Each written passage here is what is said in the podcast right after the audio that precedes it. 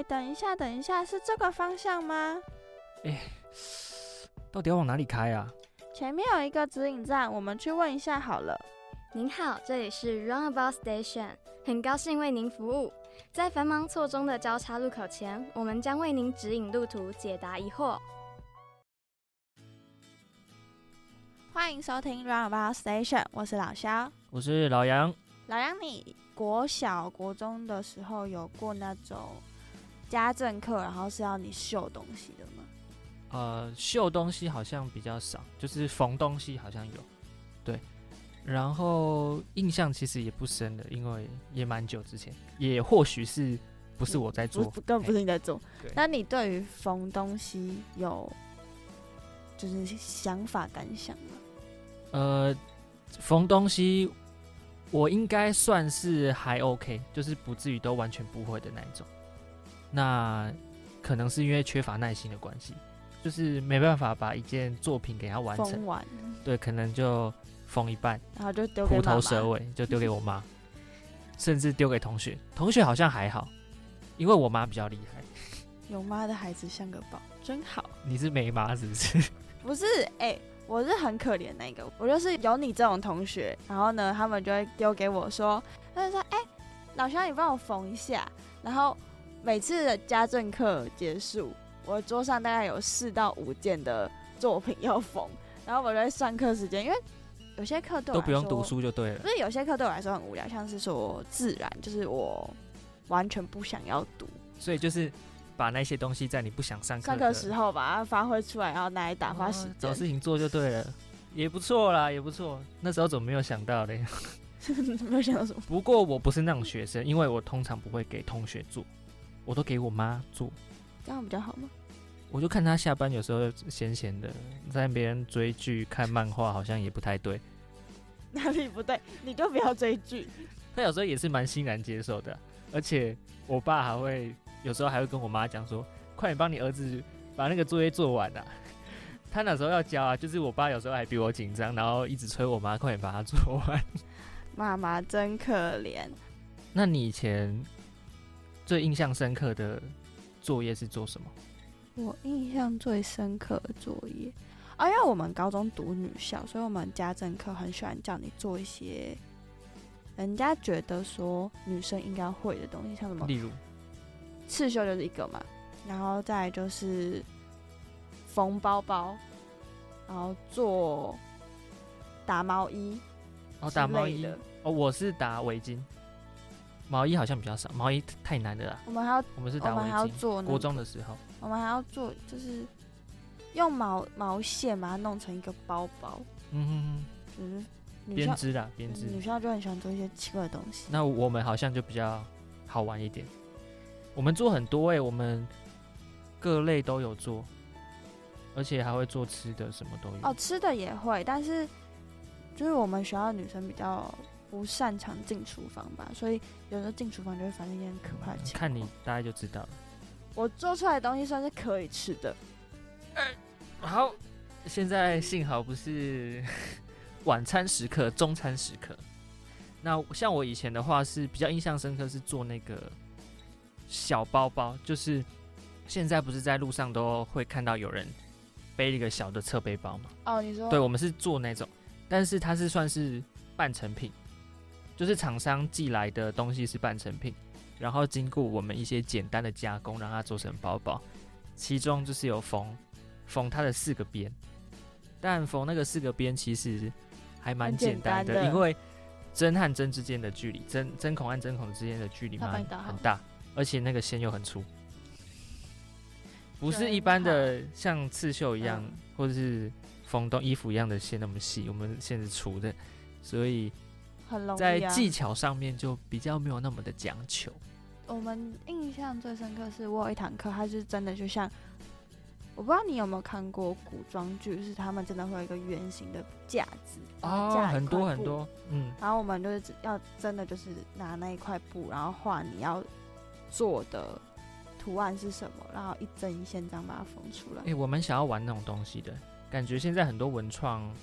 应该也是有往这个方向走。我觉得你没有这个耐心，就是做一个手绢啊，然后你没有这个耐心，算是一个手绢吧。你没有这个耐心，好，那讲那么多，听众朋友们应该知道我们今天要聊什么样的主题了吧？不是刺绣，是刺绣中的苏绣。那也是刺绣了，只是它是刺绣里面的其中一个流派，嗯，而且是一个很重要的流派，就是苏绣。那接下来我们单元就是要来邀请关于苏绣方面很有名的老师，来为我们解惑一下关于苏绣的相关知识。对，请他跟我们分享一下苏绣的历史啊、文化啊，以及它的技法到底是怎么样成型，形成一个那么丰富的文化圈，以及在中国大陆有一个非常崇高的艺术地位。好，那精彩的节目在后面，我们下个单元见。这个案件的历史应该是这样：追溯源头来看，发生原因应该是这个。这里是贝克街两百二十一号，请问你哪里找？欢迎回到今天的 Runabout Station，我是老肖，我是老杨。我们今天要为大家介绍的题目是苏绣。我们邀请到目前在辅大全人教育中心担任讲师，也是毕业于织品研究所的学姐陈桂堂老师。好，那我们请桂堂老师来跟我们听众朋友打个招呼。哎，大家好，我是织品服装系陈桂堂陈老师，我是家政营养系毕业，因为有机会到了织品服装系服务。在织品服装系服务的，从创系到二十几年后，啊，都在织品服装系。那在织品服装系的这二十几年当中，都是担任啊服饰手工艺的助教老师，也在全人中心担任这个织品与服饰的这个任课老师。很高兴今天有机会能够来跟大家分享在织品服装研究所哦写的这个硕士论文。苏绣这个主题，很很高兴能够有机会跟大家分享我的研究成果。那我们首先的话，先想问一下老师，什么是刺绣？刺绣的种类跟流派又有哪一些呢？啊，什么叫刺绣呢？其实跟那个我们呃，就是一般的讲的画画啊，绘画就有点类似。绘画的话，就是在这个纸上面用笔。啊，或者是彩色色彩来画图案。那这个刺绣呢，它就是在布料上面用针啊，用针，然后带这个彩色的线，然后把这个图案啊，还有这个透过这个针法把这个图案表现出来。那这个就是呃所谓的刺绣。那因为刺绣呢是在中国是特别，因为在中国有缎布，就是缎的布。那这个缎的布就是蚕丝构成的啊，织成的。然后这个丝线呢，线就是呃，就是都是纯丝的线，然后就是去染色，然后就用这个呃针，然后带这个彩色的线，然后在这个缎布上面啊，就是呃去把图案表现出来。就是先准备一个那个刺绣的，那算是布嘛？布，然后画上去。有哎，先把轮廓。对对，把轮廓给它稍微描出来，描出来，然后再用那个蚕丝做的针线，没有线线针就是针一般的针哦，一般的针，然后线那个线是蚕丝做的，对对，然后再把它把那个轮廓给它具体的给它刺出来，对，OK，就是我们所谓传统的刺绣，对，大概就是这个形式。对，那刺绣有哪些流派呢？在中国的话，我因为我特别研究的是清代，那清代的话就是说四大名绣。就是最有名的啊，四大名绣，那苏绣就是其中之一，然后再来就是湘绣，再来就是蜀绣，哦，再来就是越绣，这四个就是不同的地区，在发展不同的文化。对对对，那苏绣好像也是听说是四大名绣之首，对的样子。对对对，就是它这个。江苏地区，对，因为当时有可能是因为经济发展比较好，因为它是鱼米之乡，嗯哼，就就是呃人人民的生活非常的富裕啊，鱼米之乡。那那那边呢，就是说呃人们他们呃染色的工艺也非常的精湛，所以所以就就有非常多的素材啊，然后加上那个就是风景非常的美。啊，所以呢，他们就可以取材，然后另外还有一些文人，就是他们都会有，呃，去画画，画画一些画稿，很多的这个刺绣的这些名师呢，他们的呃先生可能就是画家，然后就互相影响，用那个大自然的这个风光，然后画了之后，他先生画了，然后哎太太就把它拿来当画稿、刺绣稿，然后就把它刺出来，这样子。对，江苏就是一个山明水秀、地地灵人地灵人杰，的所以地方就是艺术熏陶艺术，对对对对，特别的，发展特别蓬勃。对，没错。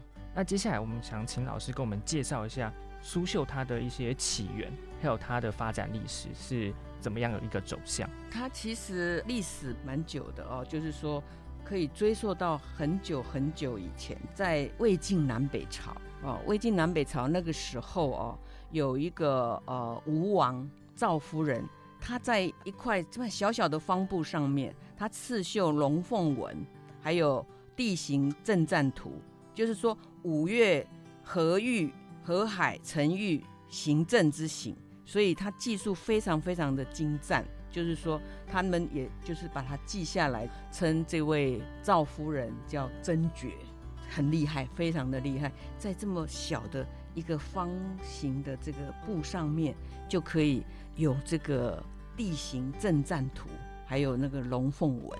它的地形阵战图是指的是地形是我们所谓的山川那个地形，那阵战是属于就是说五岳、河海，还有城郭哦、城邑、城市这样，哦，好像就有点像地图的对感觉。对对对对哦，对哇，那这样很厉害，很厉。害，非常厉害。对，对，因为以前我们地图可能都是用画的，但它竟然可以刺绣，刺绣在刺出来。一个方帛上面，好这是魏晋南北朝，所以已经是蛮蛮久以前了。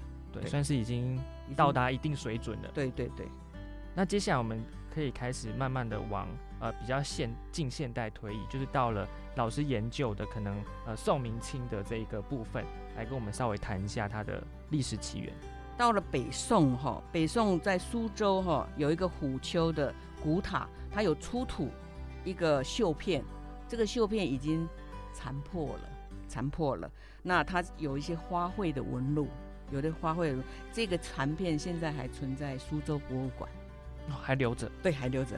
这个大概是食物里面大概蛮最早的，可以我们人可以看到的很。具有研究价值。所以说，在北宋就有这样，那南宋当然也有。然后到了元朝，就是说，因为受到佛教的影响，所以呢，就有一些莲华经啊，什么嗯波罗蜜经册啊，像这个呃，就有绣绣出那种一万零七百五十二个字在里面。哦，就是直接绣法华经经文了。对经文，哇，《法华经》就是对对对哦很经典的著对作。嗯，对，就是都是刺绣的，所以所以南宋呃元朝就开始受到这个呃佛教的影响，因为中国就受到佛教影响，表现在这个刺绣上面，就有这些《法华经》。明朝呢就可以提到一个非常呃直接影响苏绣的顾绣。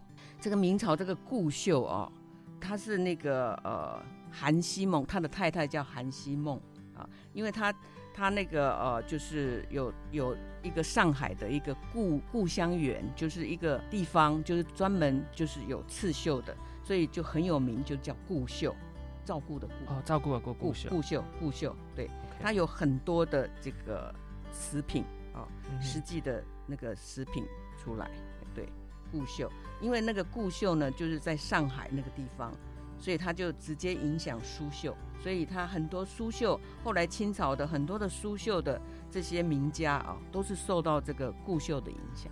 那到了清代呢？到清代有什么样不同的发展？就就开始就是像沈沈寿，沈寿就是说，因为他呃受到西方的影响，所以他他就是开始呃去刺绣，比如说耶稣像，或者是济公像，或者是呃这些意大利帝帝后像，呃人物的这个描写，因为那时候还没有摄影，所以说他就就用这种刺绣的方法，把那个光影就是绣的很真，所以他那个沈沈寿那个绣这些各国的这种帝王或者是皇后的这些像，然后送给他们。慈禧太后哦，慈禧太后那时候就当那个礼品，就是公关，就变成我们中国的一个礼物送给那个，外国人。然后就互相的这个交流交流，对对对对。哦，所以到了清末的时候，就慢慢有不一样的题材出现，特别是显现在人物上面，对而且也不止传统中国的元素，也有夹带一些西方的西方的，元素，包含一些西方人的生活或是西方人的面孔，都慢慢出现在刺绣这里面。对对，所以清朝可以算是一个变化很大的一个突破，或者是说推向鼎盛时期一个重要的关键点。对，嗯。那慢慢的就是说，在这个其实，在很久唐朝隋唐那个时候，已经开始西方人就是觊觎我们我们东方的这个蚕丝嘛，会有丝路开始，就是说他们想说啊，去买那个中国的这个呃丝丝的绸丝绸嗯。啊，就是会有那个丝丝路开始，不管是陆的陆路的或者是海海上的上的丝丝绸之路就开始了。所以这个呃，因为我们东方蚕丝哦，他们西方就觉得说，哇，这个太太棒的这个材料哦，这个我们西方很很想要有，所以应该是因为气候的关系，不是气候，中国或许是不是气候比较因为皇帝嘛，皇帝的太太不是雷祖嘛，哦雷哦雷祖开始那个养蚕制衣嘛，传说就是这样，就已经五嗯千年了，嗯五千年，所以所以所以才会有楼兰王蚕宝宝，就是偷偷的带出去，然后后来有刺杀楼兰王这嗯这个这个故故事嗯对对对，就是他们很想要这个蚕丝，因为蚕丝太太棒了，这个材料，这个材料重。要的一个商业物质，对对对，，因为因为它做出来的衣衣料非常的漂亮，非常的柔软，非常的轻盈，又非常的保暖。很奇怪，就是它它就是就是又细，所以蚕宝宝就是为我们小小的蚕宝宝，对对，可以也可以说小小的丝线，但丝线造就了很造大就了很大的不同商业价值或者是经济。对像老师刚才有讲到丝绸之路嘛，有呃汉代西汉时期张骞从对长安开始对，到新疆呃到甘肃新疆到中亚，中亚甚至一路到欧洲，这也是重要的一个呃商业贸易的廊道。那海上丝路比较像是明明代，明代对那时候慢慢的呃海运对延续到可能到印度那边去，对对，所以丝绸还有那个丝线、刺绣，其实都是一个很重要的东西，对也是一个推广文化很好的媒介。没错。嗯，当那个呃就是外交的这种礼品嗯哼。走赠送。哦这也是其实很棒的，嗯，对呀、其实像那个唐朝哦，隋唐的时候，同昌公主啊，她就有一个她的绣被啊，被子，刺绣的被子，哦当陪嫁品。这个刺绣的被子上面就有三千鸳鸯，一对一对的。三千只，鸳鸯，那多大？小小的，小小的哦，小鸳鸯三千只鸳鸯，三千只。哇他们眼力真好。对呀、绣 三千只然后都用珠子哦，珠子绣绣绣满了，绣满了这个被子，它的这个陪嫁品。很华丽哦。对，同昌公主。然后那个武则天，她也赠送那个绣袍啊，给那个功臣。她这个有实际上的那个历史记载记载，对，就是说她觉得哎，这个臣子有功于朝廷，然后他就送给他，就是赐给他那个嗯嗯绣袍。所以就是刺绣的东西，不管是呃宫廷用的，或者是呃那个还有民间的那些，就是都可以当做赠品嗯，啊、它也是用品它可以算是奢侈品应该是实用品。实用品。实用品像那个袍子啦，或者是绣被，都是实用品啊，嗯都是你你每天生活要用的啊、那像你说的那个，可能是赠送的那个人人物画，这个这个可能就是，或者是呃，刚刚给各位看的那个四个挂片，那个就是屏风啊或什么，那就是放在那边，那那就比较不算那个实用品，这算欣赏品，对，就是比较艺术让艺术看，对对对。OK 对对。那前面听了老师讲了那么多关于苏绣的历史，那想先问问老师，苏绣的针法或是苏绣有什么比较比较大的特点吗？像是呃双面绣啊、十字绣这一类的。它的特点哦，应该是叫套针呐、套针，什么叫套针？就是说，它就是会把这些颜色哈、就是套套在一起，变成这个颜色是渐层的，这样的一个特色套针法。那呃，像那个杨守玉就后来就创了这个乱针绣，那这个个又不太一样，这个叫有长短针，长针短针这样比较有层次。对对那套针套针的话，就是它可以套色，比如说这个就是套针的话，就套，就是说不同的颜色套在一起，那它就会感觉它是晕染渐层的，嗯哼比较有层次，比较有层次，比较仿真。在清朝有一个刺绣师，他叫丁佩，嗯。他就写了一本绣谱，一本书，一本书，嗯，很厉害。可，以算是论文的啦。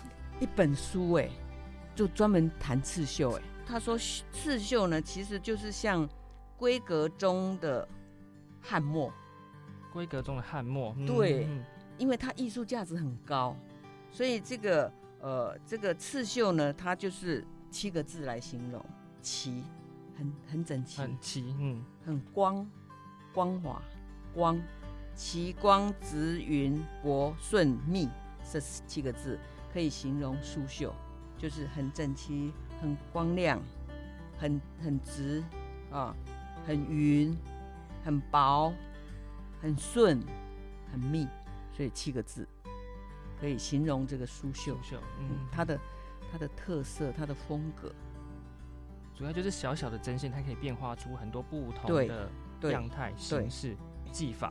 好，那这些东西其实应用在各方面、各个不同的题材都可以很好的去使用它。这样对子。那我想，诶，稍微问一下，那譬如双面绣或者是十字绣，呃，这两个个别会比较常运用在什么样的题材的刺绣作品上面呢？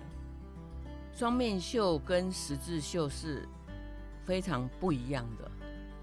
当然，就是说这两种针法都可以用在很多不同的题材，都可以用，哦，都可以用，都可以用只，是做法不同而已。对，只是针法不同而已。那弹性也很运大。针运针的方法不同，像比如说哈，那个一九五六年哈，在英国伦敦啊，就有一个啊，就是中国的刺绣的表演。那这位被聘到聘去当表演的那个表演刺绣的叫顾文霞，嗯，顾文霞，顾文霞。结果那个英国的这个简直是疯狂到不行，就是惊说为天人，惊为天人，就是说哇，整个轰动全伦敦呐、哦。然后后来他又去那个瑞士，所以西方哦，就是在一九一九五零五五零年代、五零年代、六零年代，就是西方他们赞叹中国的这个艺术，这个刺绣艺术可以高超到这种程度。他还故意去摸顾文霞的手手，，哈哈 到底他怎么这么厉害，可以这么绣绣出这么棒的？哦，到底他是不是手有电脑啊？比电脑还要厉害？所以刺绣这个东西，当我们亲眼看到他的作品的时候，真的会为之惊叹，对因为他甚至比画的东西，对，你会觉得还要写实。而且毕竟画你是更直接的握着笔去画，对但是刺绣是握着针针和和线线，那个难度又不一样。对，我个人认主观认为，我觉得刺绣的难度比绘画还要当然了，高很多。当然了，对对啊因为你绘画说绘画有那种写实派，可以把人画的很像，对但是你要用针线把一个人刺的很像，真的又是另外一个层次了。对嗯。那苏绣的那个双面绣，那更是不得了。双面绣你知道吗？这一面看是一只猫，反面看是一只老虎，这个叫双面绣。哇，这个这怎么可能很难想象，这怎么很难想象，很难想象，嗯对不对？你这一面看的是这样的形象，反面完全是另外一回事，那他他们到底是怎么做到这个这个程度的呢？厉害到就是说他打结的部分都藏在里面，哦，打结都藏在里面，看不到。然后然后另外一面又是另外一个对图，对，有点藏住了，就是把一些比较不好看的地方把它藏起来，藏在里面，打结的地方那大家都看不到。对，OK，然后用另外一种图可以来替代它变不，一样的那个不一样的图案出来。妆面绣，又是另外一种境界了。对嗯那仿真绣和乱针绣可以稍微跟我们来谈谈。仿真绣哈，就是嗯，跟乱针绣其实有一点点相似，它它就是用长短针的方法去把它表现出来，很像真的。那呃，乱针绣其实是在这个呃杨守玉他创的啊，杨杨守玉开始创，他开始一一幅那个少女，然后他有很多的呃作品，就是美女跟天鹅，嗯嗯嗯，啊那他就是把用乱针绣就长短针，然后把这个呃这些他要画的这个主题，就是说那个内容，就是呃让它很像真的，就用长短针的方法。那我呢，就是也用了这个方法刺绣了这个圣母像，圣母像，对，这个就是乱针绣。清朝这个杨守玉啊，后来就是呃陈世雪，陈世雪也有做了很多乱针绣的，这是我们比较近代的哦，近代的比的人，的人，对对对，陈世雪，就是用很多乱针绣来对，做绣一很多作品，些作品，对对嗯。所以呃，可以这么定义，就是仿真绣、乱真绣，我们也蛮常应用到呃比较写实的刺绣作品里面。对 OK，就像我们画作有所谓的写实主义，就是把东西画的很像，跟真的一样。那其实这个东西在刺绣上面也是做得出来的，而且它的难度又比绘画还要再高，所以它是一个很有艺术价值，而且技艺高超的东西。所以在二零零六年的时候，其实呃在中国大陆那边将苏绣列为非物质文化遗产，那也是它的有它的原因在这边。对，它的确是一个很博大精深的一个技艺。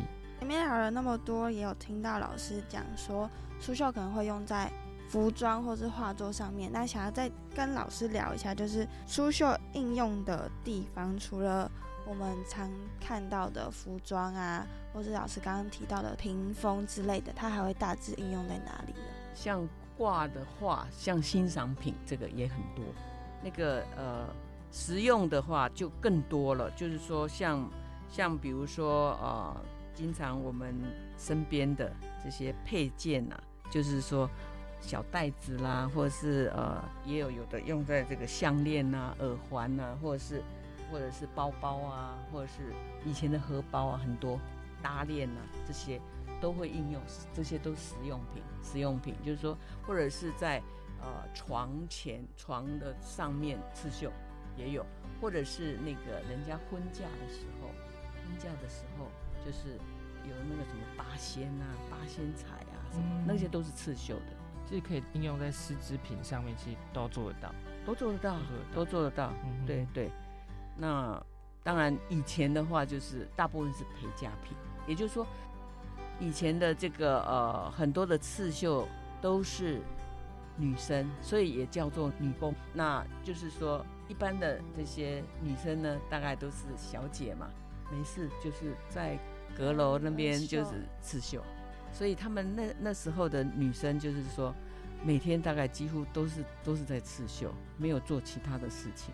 嗯那时候女性其实蛮厉害的，嗯，因为可能传统的传统规格会认为绣了，叫规格绣，就是说他们就是规格嘛，都在那边。嗯那除了这些呃刺绣之外，大概诗书呃礼乐大概就是刺绣。以前的时候也会蛮常也希望女生多少也要会一点女工，对呀、对呀、对对呀、对这样的话可能呃在谈及婚嫁的时候比较有资本，对呀、对呀、对然后他陪嫁品很多都就自己做的，嗯哼对呀、像嫁衣啊，或者是这些刚刚讲的那些被子啊，或者是什么啊，啊，都是自己刺绣的。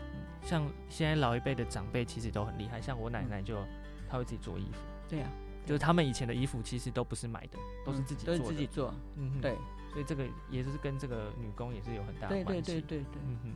那老师刚才其实有给我们看一下，就是很多呃刺绣应用在服装上面的一些东西，像是龙袍等等，可以老请老师跟我们谈谈，就是关于这一部分吗？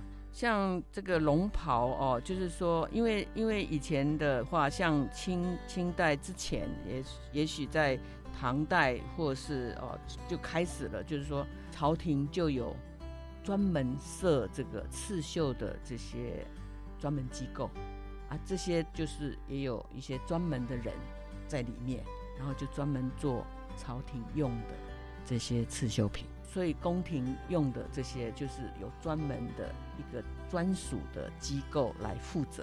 了解，有我们看对。连续剧好像都会看到，就是约莫在唐代那时候会有一些机构，甚嗯。至它会有官职，对有就关子负责在处理这些处理东西。纺织品，对，那些官职有些都是女生、女性嗯担任那个嗯。女官，然后嗯来负责处理宫廷上上下下所有关于呃丝织品或是艺术的东西。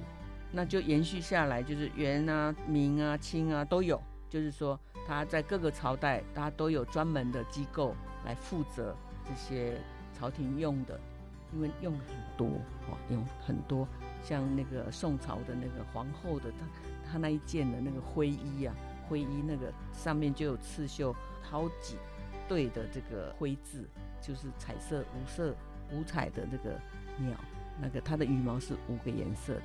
啊，彩色五个嗯颜色叫灰灰字，全部布满的这个整件的这个帝王的皇后的礼服。因为我们现在可以看到的一些历史资料或者是呃照片都是黑白的，所以我们比较难想象以前他们那个颜色是怎么展现出来的。但是我们看到食品之后，就可以觉得说那时候其实染料工艺也是非常的进步，对，而且他们的衣服其实是五彩缤纷的。但是或许是因为我们对于既定印象看到一些照片都是黑白的关系，所以我们比较难想象当时候他们衣服的华丽的程度。但是我们看一些考古资料，或者是回溯到博物馆里面的食品的时候，我们其实是很惊艳的。对它颜色其实很丰富的，不输我们现在。对对没错。而且那时候都是用一些纯天然的方式去把它上色，那现在是有一些工业染剂，所以又不一样。嗯对对对嗯，所以这也是古人的智慧啦。嗯没错，那接下来我们谈完苏绣应用面，包括艺术品、服装、画作，以及更前面的我们介绍呃苏绣的针法还有特点。那一开始我们是介绍历史，那我们这样留下来之后，开始呢我们要跟大家介绍苏绣的一些制作的工序到底是怎样，可以造就苏绣那么伟大而且那么华丽的一个特征。它的工序哦，可以说其实跟其他的这个呃不同的流派，其实都差不多是这样的。哦因为它就是用针带线，然后在布上面去运作，用不同的针法来做，就是这样。所以，所以它的工序，你就是要先把图案先画出来。画，出来，嗯，画出来，然后再绷在这个画架上面把它拉平。拉平，嗯。然后你就用针带这个线，然后就刺是，嗯。对。那依老师的经验，刺绣他花的时间大概是？应该是说哦，嗯，像我一幅这样的这个最后晚餐，嗯。大概要花到哦五个月到六个月中间。哇，那时候那他们要吃一个那么多的小鸳鸯，那个也大概对呀、很难想象说，其实刺绣也是很非常花时间、花时间花，眼力的，对，花时间的，他眼睛保养要很好。而且而且真的眼睛要很利，因为那个彩色的线有很多色阶，就是差别非常的小，你就是一定要很精准。有一种说法是，可能刚学会刺绣的，以前叫做绣娘，因为以前刺绣主要是女生，对，啊，刚学会刺绣的绣娘，因为经验可能还不够，所以可能刺绣上面她的那个水准会有落差。可是到了年纪大的时候，她刺绣的水准上来了，但是她的眼睛却不好却了，不好了，对对啊这就是很尴尬的地方。就像那个我们呃有糖尿病的人是这样的，就是说有糖尿病之后，他很多都不能吃啊，啊，他能够吃的时候，他就是，很放纵，对呀、对呀、那就是就是这样子啊，所以刺绣其实蛮需要这个呃耐心的啦，耐心也是磨练心性。磨练心神啊，因为你你需要静坐在那边，然后就是这样子慢慢的一针针一针对，绣，哇那这个就是也是蛮耗精蛮耗。精力的，对嗯对。那我们一开始先从历史谈到了针法特点，再谈到了一些流派以及应用面，最后老师也跟我们谈谈呃苏绣制作工序啊，主要就是先将我们需要表现的作品先稍微轮廓画出来，在布上面，那再慢慢的用那个针还有线，一针一对，针一针一针的把它呈现出来。感谢老师跟我们分享那么多关于苏绣的知识。那还请听众朋友们持续锁定 Roundabout Station。我们休息一下，进广告，马上回来。相传海底有一群靠着频率在对话的生物，有唱歌，有聊是非，有欢笑，国外有研究，哎，赖床这样的坏习惯的族群的人，他可能比较聪。那里有着……等等，这不是童话故事，也不是乡间传说，不用这么麻烦。打开收音机，转到 FM 八八点五，就可以听到好多美妙的声音啦。有谈话型节目、音乐型节目、娱乐型节目等种类，任您挑选。吃饭、通勤觉得无聊，睡前或者是上班上课想要偷懒，哎，不要乱讲话。但无论什么时候，只要你想听，福大之声都会用最有趣、最温暖的频率陪你一起度过哦。FM 八八点五，生活大小事都与你共度。同学，麻烦在这边填一下基本资料哦。写完去前面机器那边，可以进去喽。来，同学，深呼吸，等我数到三就打喽。一、二、三。来，捐完血的同学这边领东西哦。哇，我都不知道捐血还可以拿这么多东西耶！还有卫生纸，这根本就是外宿者必备用品啊！哎，不止如此哦，捐血除了可以救人一命，对自己的帮助也很大哎，像是可以促进血液的新陈代谢啊，还有让体内铁质保持平衡，就可以降低心血管疾病，甚至是得到糖尿病的机会耶！原来捐血好处这么多，那我们一起当个热血青年吧！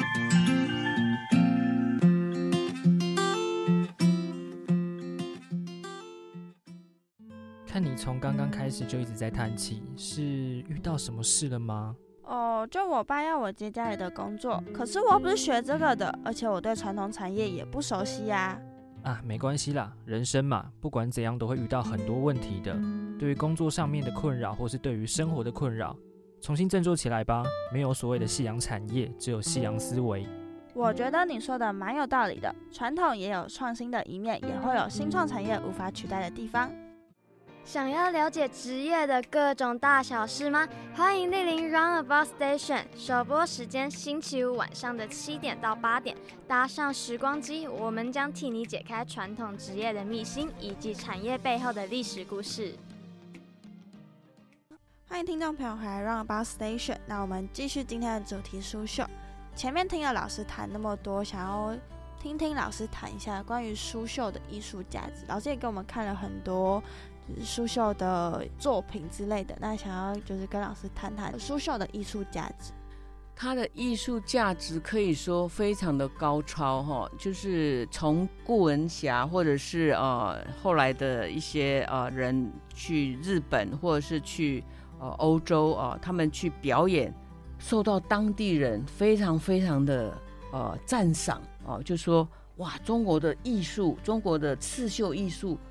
怎么这么的高超哦？真的是非常的高超，可以说用神手，他是神的手，哈，就是你根本比电脑还要厉害哈。西方人就是什么上帝之手 之类的，对对对对对，所以他的艺术价值高超到很难用很难用言语来形对形容，对，等于是说它呈现给世人的一个精彩程度，其实是我们。很难去想象的，尤其是我们身为东方人，其实就已经觉得他很厉害了。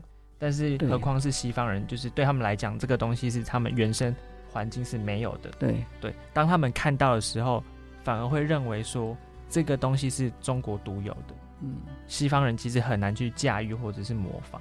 对对，这个也呈现说中国艺术的独特性，没错，还有它的价值所在。因为它的渊源真的是很流长，就是说。中国人应该是有这种特质吧，对不对？就是说，呃，像以前的话，就是呃，清朝以前，大概妇女哈，大概都是在那边就是刺绣，所以好像在中国人的血液里面就有这样的流流出这种，就是说，哎，他就是在这方面就是特别的有天分，对。只不过因为这种环境，因为时过境迁嘛，到了现代，慢慢的消逝了。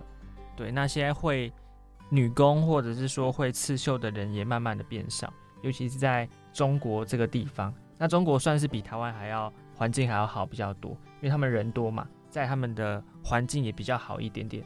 但是他们目前好像有类似碰到相同的状况，就是传承上面会有问题。那我们等一下后面可以来谈谈这一部分哦，老师关于这一部分的想法。那我们目前我们先聚焦到苏绣在台湾的发展状况。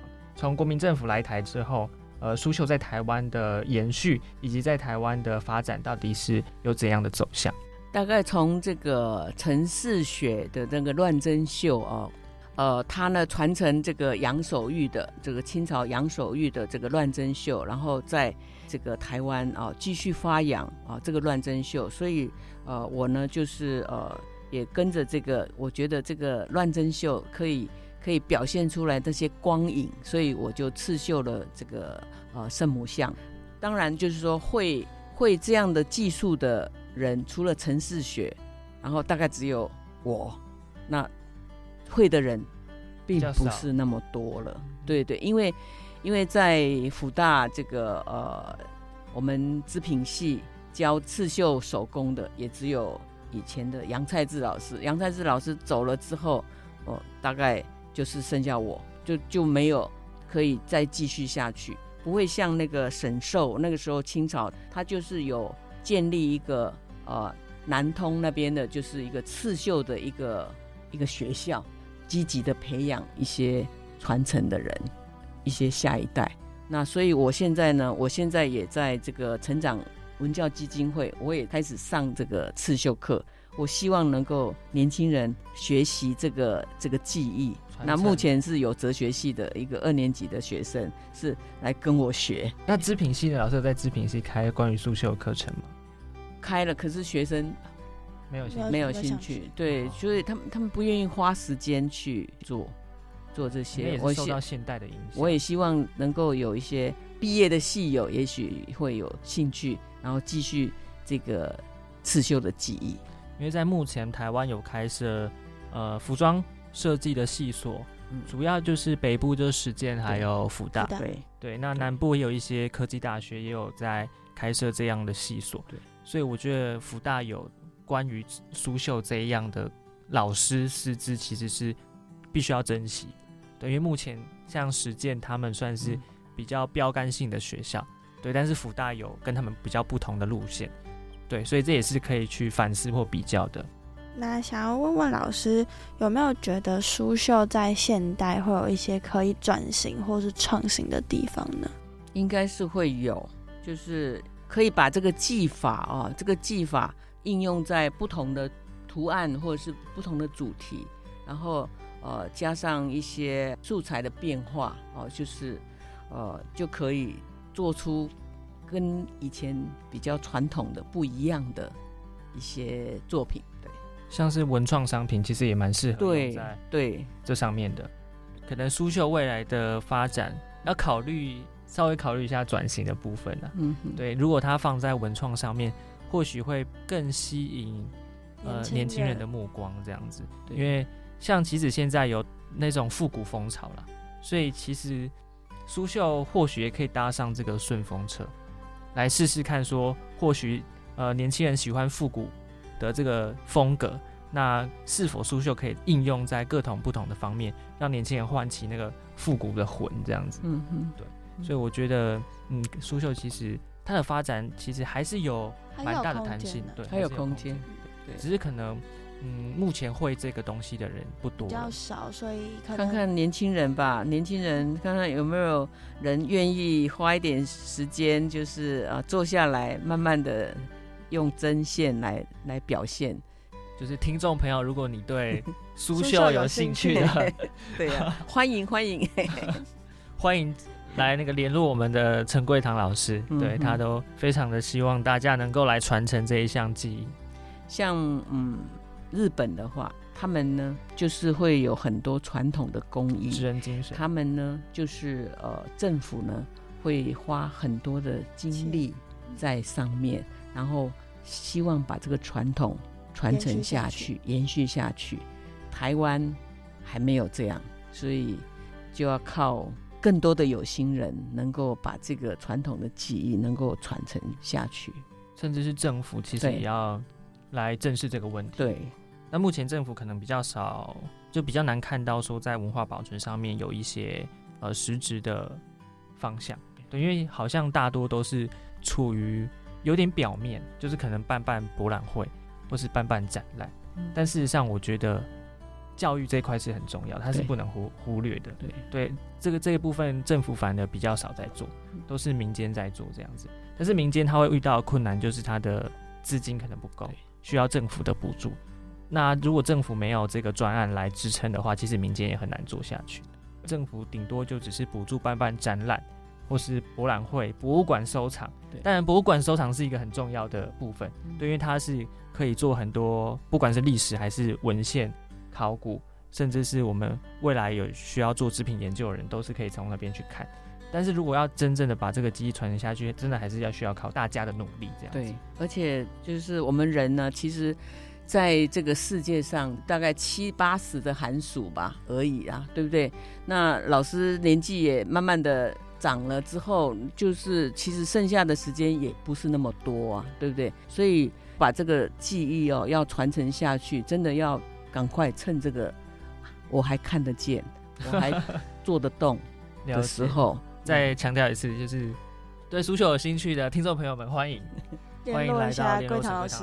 对这件事情，就是传承苏绣技艺的重担就交在你们身上。那我们最后回过来谈谈，就是老师为什么会接触到苏绣？你是因为什么因缘际会，所以可以接触到这个传统的文化技艺？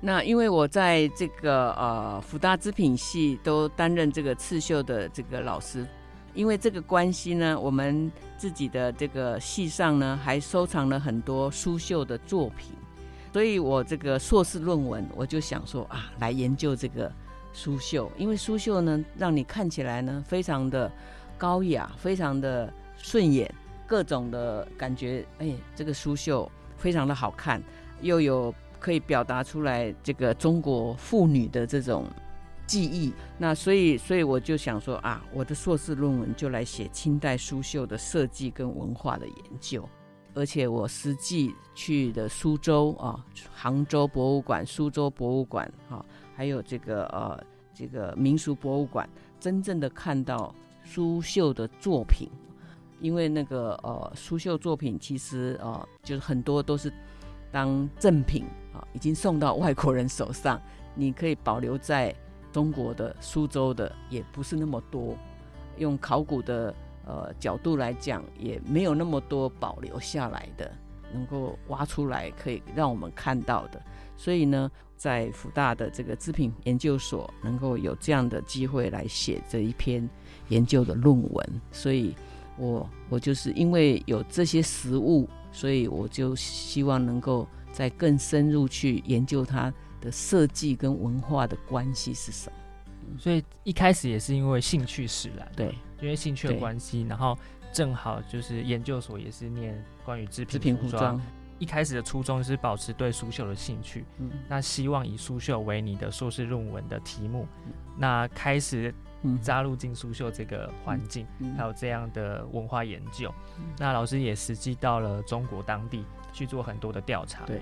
对，所以可以说老师在台湾目前就是在研究苏绣，算是嗯，应该是无人出其右了。对对，应该目目前应该是比较少呃人来研究这个题材，所以那我们研究其实一个重要性就是你要独特，就是要跟人家不一样。对，所以看目前现代的论文好像比较少在做苏绣了，因为你实际要会做，实际会操作。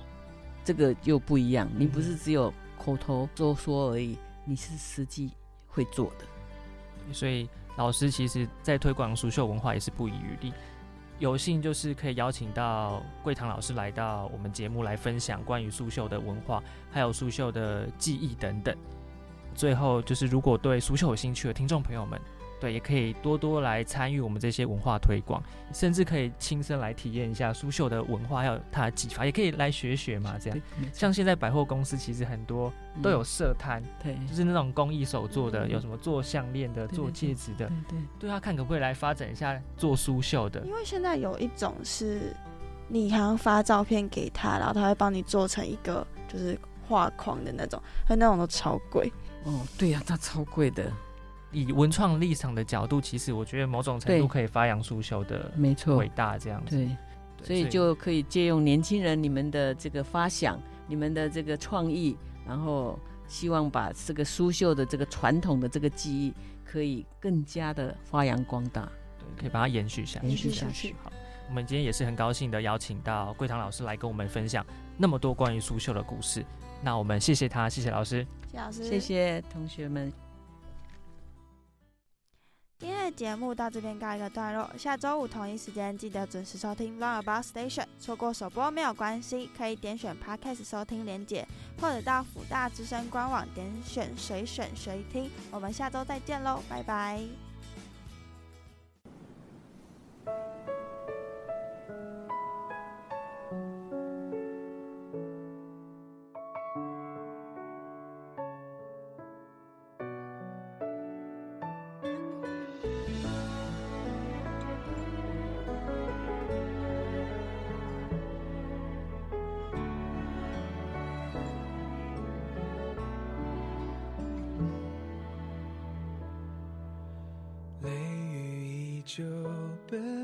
着，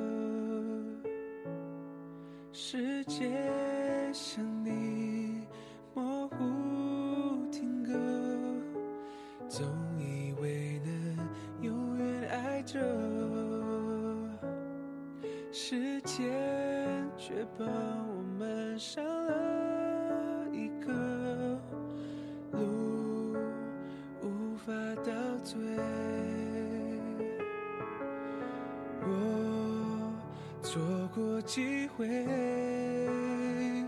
我说着我很快乐，我无所谓。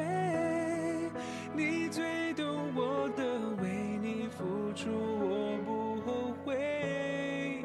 只要你过得好，我不一定需要拥有。你说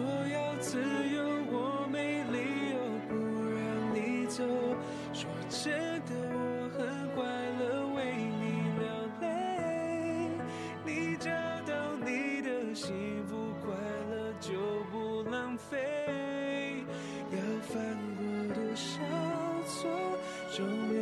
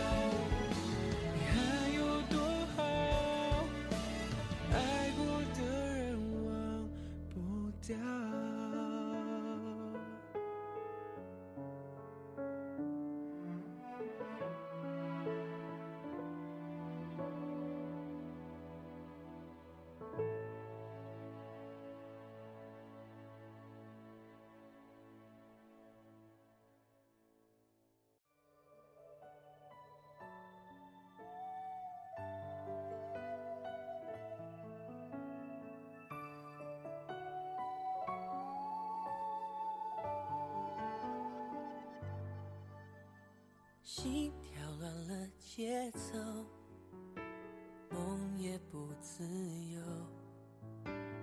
爱是个绝对承诺，不说。撑到一千年以后，放任无奈淹没尘埃。我在废墟之中守着你走来，哦，我的泪光承载不了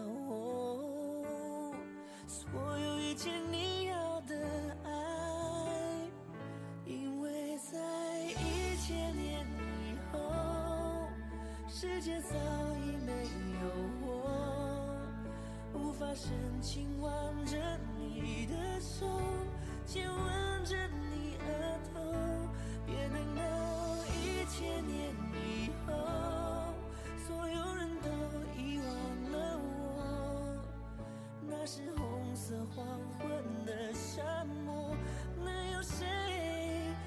开缠绕千年的寂寞？